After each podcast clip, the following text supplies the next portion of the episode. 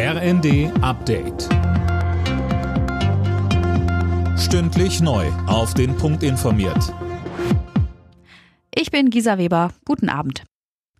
In der Nähe von Hannover ist ein Großprojekt in Sachen Rüstung gestartet. Mit einem symbolischen Spatenstich hat in Unterlüß der Bau einer neuen Munitionsfabrik von Rheinmetall begonnen. Kosten 300 Millionen Euro.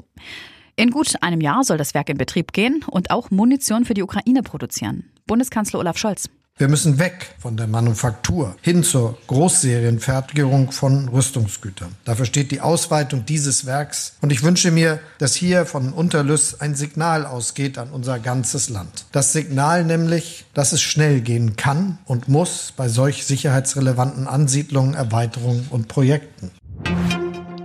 Die Bundesregierung fordert von Israel Schutz für die Zivilisten im südlichen Gazastreifen. Hintergrund sind die Angriffe Israels in der Stadt Rafah im Kampf gegen die Hamas-Terroristen.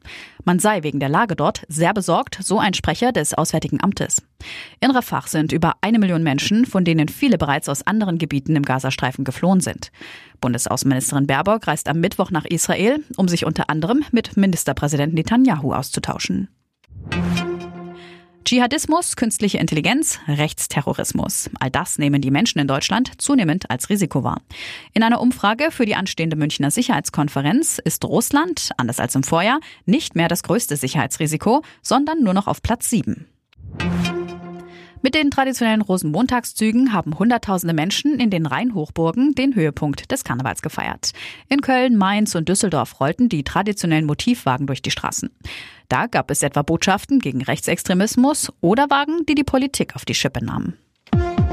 Alle Nachrichten auf rnd.de